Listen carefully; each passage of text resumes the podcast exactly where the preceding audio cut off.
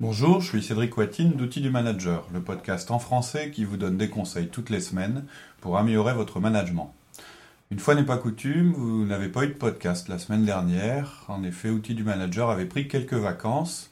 Euh, il faut savoir par ailleurs que l'entreprise que je dirige connaît actuellement de grands changements. Donc Laurie et moi, on est assez occupés actuellement sur, cet aspect-là. Euh, ça ne nous empêchera pas désormais de reprendre le rythme normal. Euh, habituellement, on est aussi deux à vous présenter le podcast, donc Laurie, mon collaborateur et moi-même. Laurie sera absent euh, pour ce podcast, et c'est pour la bonne cause, puisqu'il vient de rejoindre son épouse qui vient de donner naissance à une petite fille. Je serai donc tout seul pour vous présenter ce podcast. Ce sera un petit peu moins, euh, j'irai dynamique que d'habitude peut-être, mais on reviendra rapidement au format normal qui est habituellement un dialogue. Alors aujourd'hui, je vous propose donc un podcast euh, à propos des lois de Horstmann.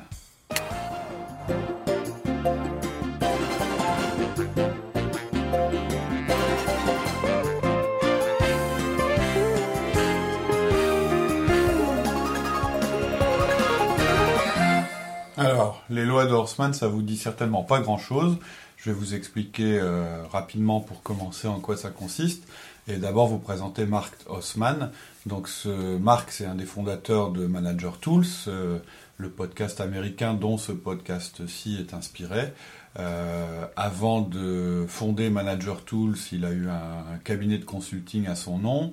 Et auparavant, il a travaillé pour de grandes entreprises, en particulier dans le domaine du marketing, euh, par exemple chez Procter Gamble. et son background, c'est un background militaire, puisqu'en fait, avec son euh, l'associé actuel, ils étaient, euh, ils étaient euh, dans l'armée américaine. il a une marque a une expérience de plus de 20 ans dans le domaine parce qu'il a intervenu dans tous les types de structures, que ce soit des associations, des entreprises multinationales ou même de petites entreprises. Et il a conseillé aussi le gouvernement américain. C'est quelqu'un qui est direct, pragmatique, et donc c'est parfois ce qui est assez sympathique avec les, les Américains, ils aiment bien euh, tirer des choses assez simples de leur expérience. Euh, donc il a créé, je dirais, une série de huit lois qui sont intéressantes euh, et qui me paraissent très utiles au quotidien lorsqu'on travaille en entreprise ou dans une organisation. Marc indique lorsqu'il en parle que lorsqu'il agit en conformité avec ces huit lois, en général le succès est au rendez-vous. Euh, et que lorsqu'il les ignore délibérément ou, lorsqu'il les oublie parce que c'est plus simple, les conséquences sont en général négatives. Alors ce ne sont pas des formules magiques, hein, vous verrez que euh, chacune des lois est assez euh, est en fait une évidence, mais vous verrez que l'ensemble est assez intéressant et assez cohérent. Et puis je m'efforcerai à chaque fois que j'énonce une de ces lois ou un de ces principes, si vous préférez ce mot-là, euh, j'essaierai bah, d'illustrer ça soit par euh, euh, des expériences qu'on a pu tous avoir en entreprise, ou bien je ferai le lien avec un des outils qu'on utilise dans le cadre de outils du manager. Ce que je vous propose, c'est de les passer en revue dans l'ordre pour le moment, et puis ensuite je rentrerai dans le détail. Alors, il existe huit lois différentes, euh, donc que je vais lister rapidement tout de suite. Première euh, loi ou premier principe, euh, la clé, ce sont les gens. Deuxième principe, plus de communication est toujours mieux. Troisième principe, vous n'êtes pas aussi intelligent et ils ne sont pas aussi idiots que vous le pensez. Quatrième principe, le contrôle est une illusion. Cinquième principe, le fleuve est large, les courants sont chaotiques, mais l'eau finit toujours dans l'océan. Sixième principe, le secret, c'est qu'il n'y a pas de secret. Septième principe, vous êtes responsable de vos sentiments.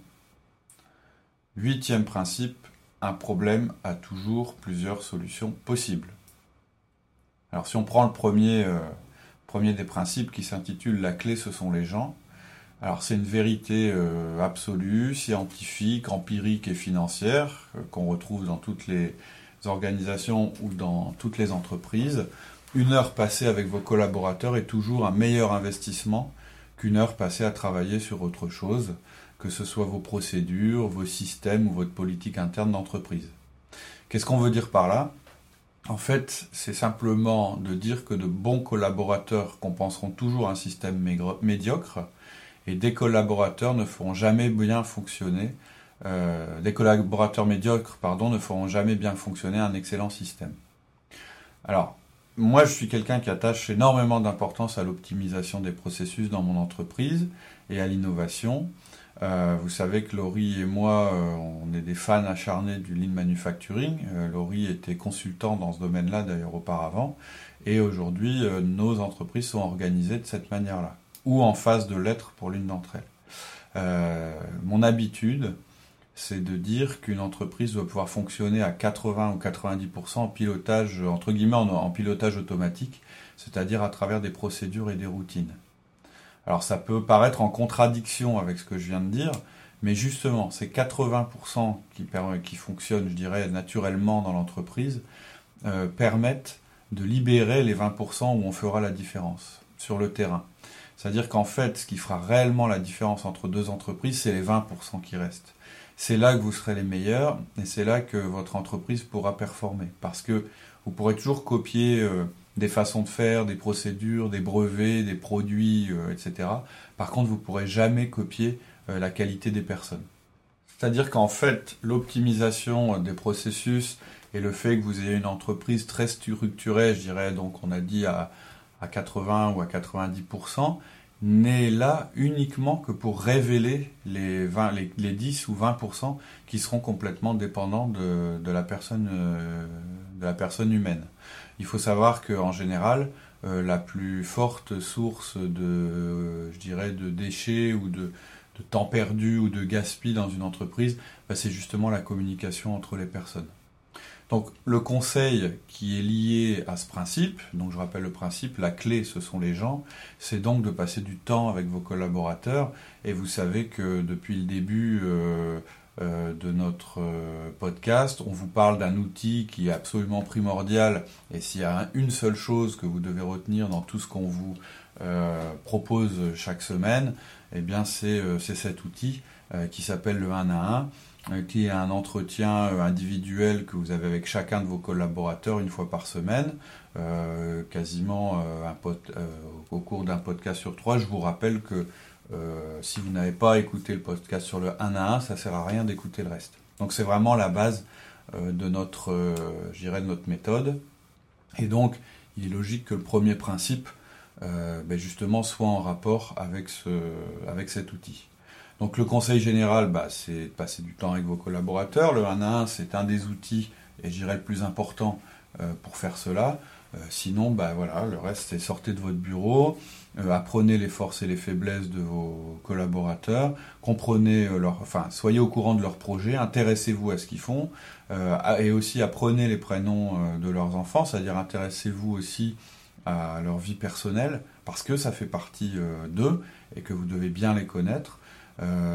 Et je, même si c'est pas forcément naturel pour vous, programmez ça comme un rendez-vous, c'est-à-dire ça fait partie euh, de toutes les choses que vous devez faire dans votre rôle de cadre ou de manager.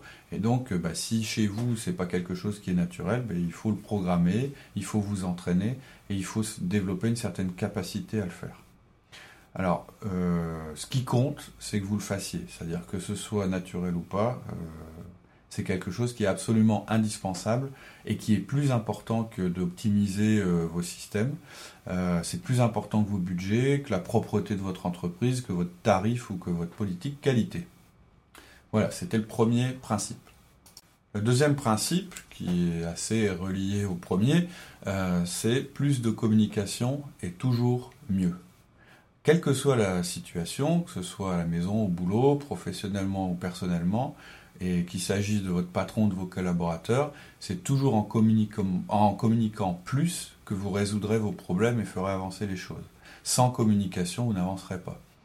Et n'oubliez pas cette règle que Mark Osman a, souvent répétée en fait qui vient euh, de Peter Drucker, qui est euh, quelqu'un qui a beaucoup écrit sur le management. Je ne parle pas du présentateur de télé, évidemment.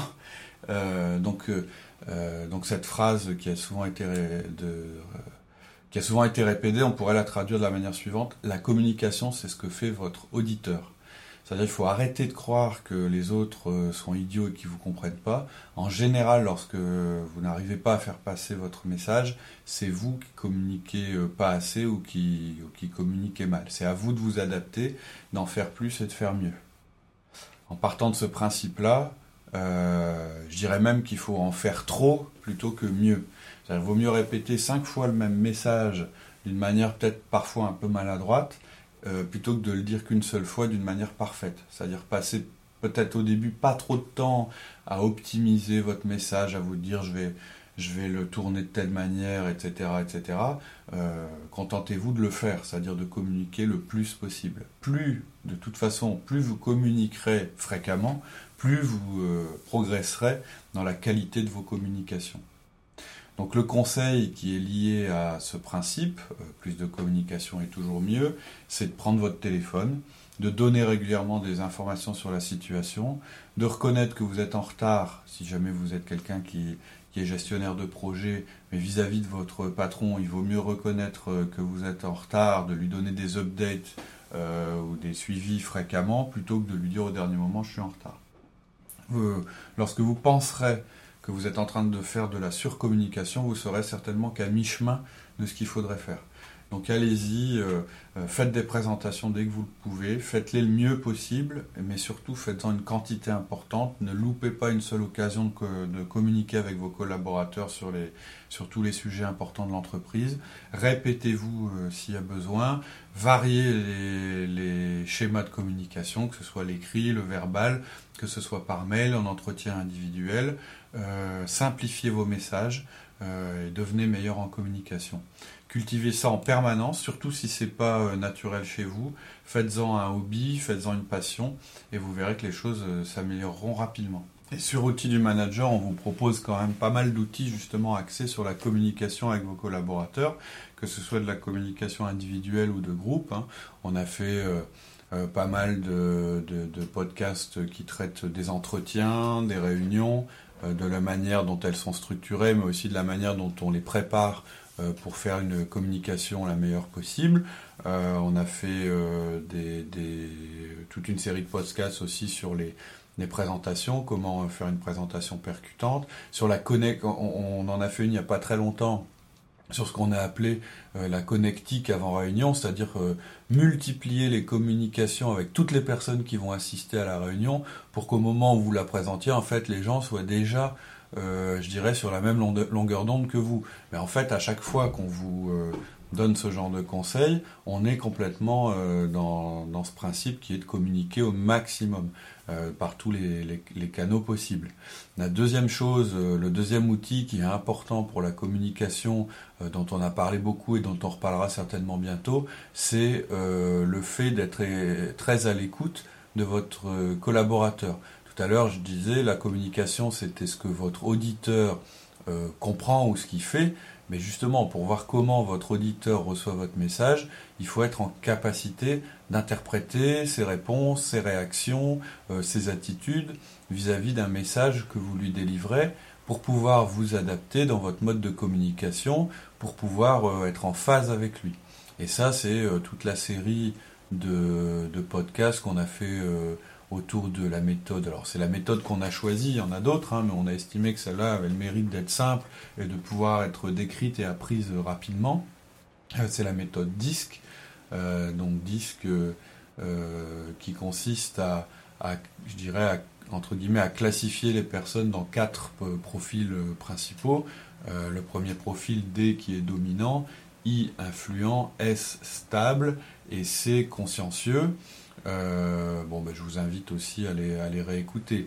Mais c'est-à-dire que là, en fait, lorsqu'on vous, lorsqu'on vous propose ça, c'est un outil de communication dans les deux sens. C'est-à-dire que vous apprenez à repérer rapidement à quel type de profil de communication appartient euh, votre interlocuteur. Et puis euh, ensuite, vous vous adaptez à sa communication pour être mieux en phase avec lui. Voilà, donc c'était les deux premiers principes, euh, il y en a huit. Euh, les deux premiers principes sont certainement euh, les plus importants et les plus faciles à mettre en œuvre dès le début. je vous propose qu'on s'arrête là pour cette semaine. Et la semaine prochaine, on passera aux cinq autres. Donc je vous donne rendez-vous la semaine prochaine pour la suite du podcast sur les lois de Horseman. A bientôt. Au revoir.